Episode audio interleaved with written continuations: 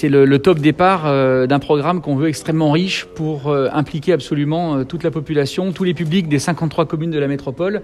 Et puis, quelle chance quelle chance l'Australie, l'Argentine, l'Italie, les Fidji, Samoa ou Tonga. En tout cas, ce sont de, de très très grandes équipes de, de rugby que Saint-Etienne va accueillir et donc du beau spectacle et de belles fêtes en perspective.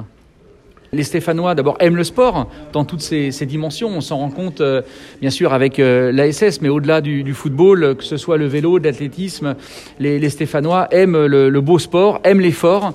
Et puis, euh, le rugby a laissé un, souvenir mémorable en, en 2007, quand Saint-Etienne a déjà accueilli cette grande compétition internationale.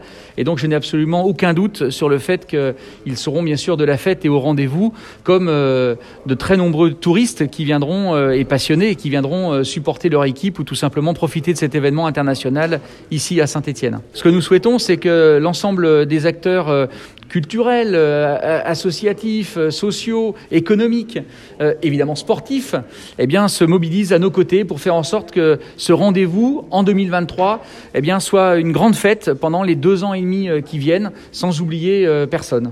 Bah, L'objectif, il est effectivement à la fois sportif, mais aussi économique et, et touristique. On le sait, un événement comme celui-là, qui va être suivi par plus d'un demi-milliard de téléspectateurs, qui va amener ici des dizaines de milliers de supporters venus de, tous les, pays du monde à cette occasion. C'est euh, évidemment une, une, opportunité formidable pour faire découvrir euh, les caractéristiques et les atouts de notre métropole euh, à nombre de, touristes qui ne manqueront pas de, revenir. On le sait, il y a un enjeu évidemment très fort en ce sens. Ce que je souhaite, c'est que véritablement le rugby occupe une place centrale jusqu'en 2023 dans tout ce que nous allons faire.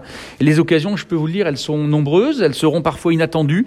Nous avons la chance d'avoir une, une grande fête du livre, eh bien, c'est aussi l'occasion de, mettre en avant euh, des, ouvrages ou des auteurs qui ont réfléchi sur le, rugby, sur ses impacts dans la société, par exemple.